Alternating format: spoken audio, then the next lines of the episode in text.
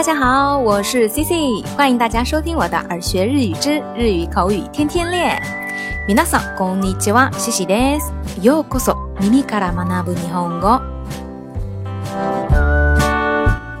今天啊，自己在出去交材料的时候呢，发现自己的材料全部都是用铅笔写的，然后办事人员就跟 C C 说呢，铅笔写的不行，需要用圆珠笔或者是钢笔在上面再描一遍。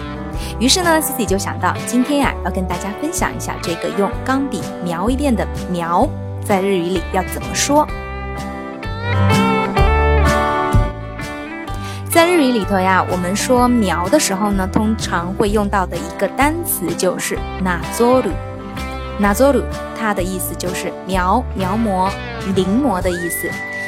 通常呢，是指。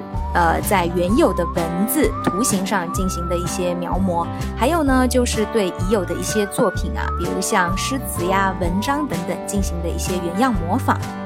那举个例子，我们小时候大家肯定都有的经验，就是描字贴。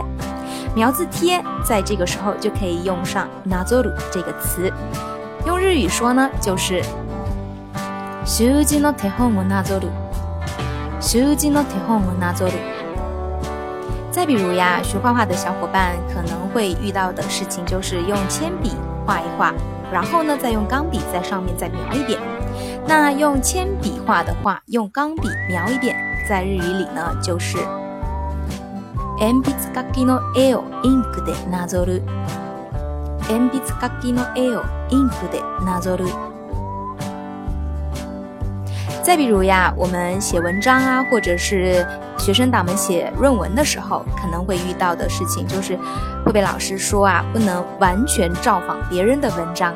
那不能完全照仿别人的文章，在这里呢，我们也可以用上“なぞる”这个词。他人の文章そっくりなぞることができません。他人の文章そっくりなぞることができません。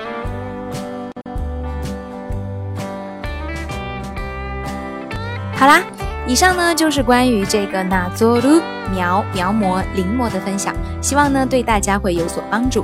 那想要获得我们文字内容的小伙伴呢，可以关注我们的微信公众号“耳学日语”。